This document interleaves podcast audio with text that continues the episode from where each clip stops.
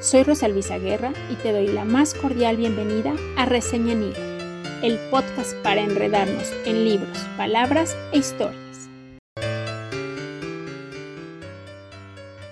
En esta tercera temporada de Reseña en Hilo hablaremos nuevamente de escritoras que vale la pena conocer o volver a leer. ¿Te imaginas que tu primera obra refleje una madurez increíble que haga difícil creer la edad a la que escribiste? ¿O que Tennessee Williams sea quien te impulse para que una de tus novelas la hagas obra de teatro? ¿O que te llamen la niña prodigio de la literatura norteamericana? Pues eso y más podemos encontrar en Carson McCullers, quien nació como Lula Carson Smith en Columbus, Georgia, en 1917 y falleció en Nyack, en el estado de Nueva York, Estados Unidos, a los 50 años de edad. Haber nacido en Georgia, que es lo que se suele llamar el sur profundo de Estados Unidos, fue muy importante, pues ahí las contradicciones entre la vida de los negros y los blancos, la pobreza y la riqueza y muchas otras cosas se respiran en el ambiente. Fue la mayor de tres hermanos y desde muy joven dejó de usar su primer nombre Lula prefiriendo el de Carson. Su primer interés artístico fue la música, pero parece ser que era más impulso de su madre. A los 15 años, su papá le regala una máquina de escribir. A los 17 se muda a Nueva York buscando hacerse pianista profesional, estudiando en Juilliard, y se supone que el dinero que se había obtenido por la venta de una joya de su mamá, una joya valiosa, para que ella pudiera entrar a Juilliard, él es robado en el metro y esto, pues digamos que le da la posibilidad de conseguir otros trabajos menores para mantenerse siendo incluso mesera y tomar cursos de escritura en dos universidades, en la de Columbia con Dorothy Scarborough y en la de Nueva York con Sylvia Chatfield. Eh, por un problema de salud, a los 19 años más o menos, debe regresar a su ciudad natal, a Columbus, y pero en ese mismo año eh, publica una primera historia corta. También participa en un concurso donde eh, posteriormente su novela eh, la podrá desarrollar. Es decir, no gana el concurso, pero le dicen que desarrolle bien este, la idea de la novela. En esos tiempos también se casa a los 20 años con Reeves McCullers, que también quería ser escritor, y hacen un pacto en el que ella primero puede, ella va a escribir y él la mantiene y supuestamente después él escribiría y ella lo mantendría.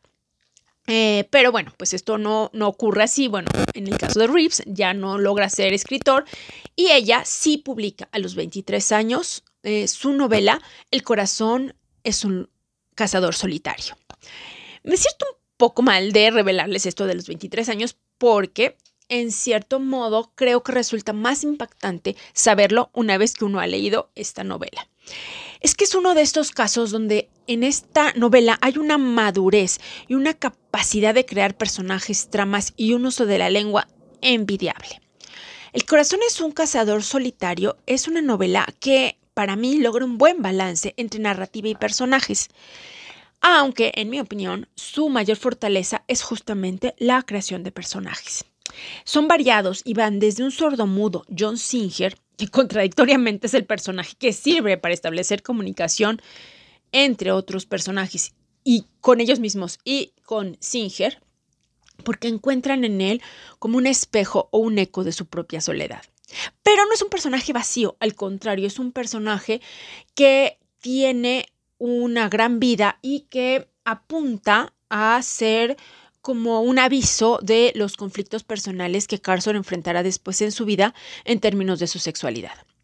También hay otro personaje que es el Dr. Copeland, quien premonitoriamente tendrá avisos del Dr. Martin Luther King en cuanto a que es, este, bueno, es, doctor, es, es, negro obviamente, y eh, eh, inventa o crea o, o piensa que se deben hacer grandes marchas para reivindicar los derechos de las minorías. Y me parece pues como un, toque inteligente que la persona con mayores estudios universitarios que aparece en la novela es precisamente este doctor Copeland. Eh, otro personaje muy poderoso, por supuesto, es Mick Kelly, que es una chica. Este uso de Mick nos recuerda, por supuesto, el, el Carson, ¿no? Este nombre que no queda muy claro si es hombre o mujer y tiene un gran encanto y una fuerza que pocos personajes femeninos tienen. En ciertos rasgos es una marimacha, es una niña pequeña que va creciendo, y, pero tiene muchos más capas. Para mí estos son los tres centrales, aunque no son los únicos, hay muchos más muy bien escritos en esta novela y sobre todo están insertos en este ambiente de finales de los años 30 en el sur de Estados Unidos. Y por supuesto logra esta madurez que ya se ha comentado, por la cual es considerada una niña prodigio y se le considera para muchos a la altura de Faulkner en muchos aspectos de su narrativa.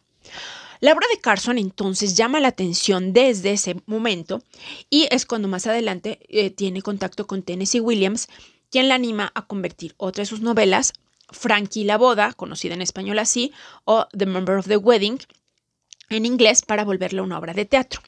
Por eso se volvió una de las obras más conocidas de ella Tuvo mucho éxito en Broadway, también en Londres, y se hicieron adaptaciones al cine. En 1952, una de estas adaptaciones permitió a Julie Harris ser nominada al Oscar eh, como, bueno, una actriz que era revelación en ese momento.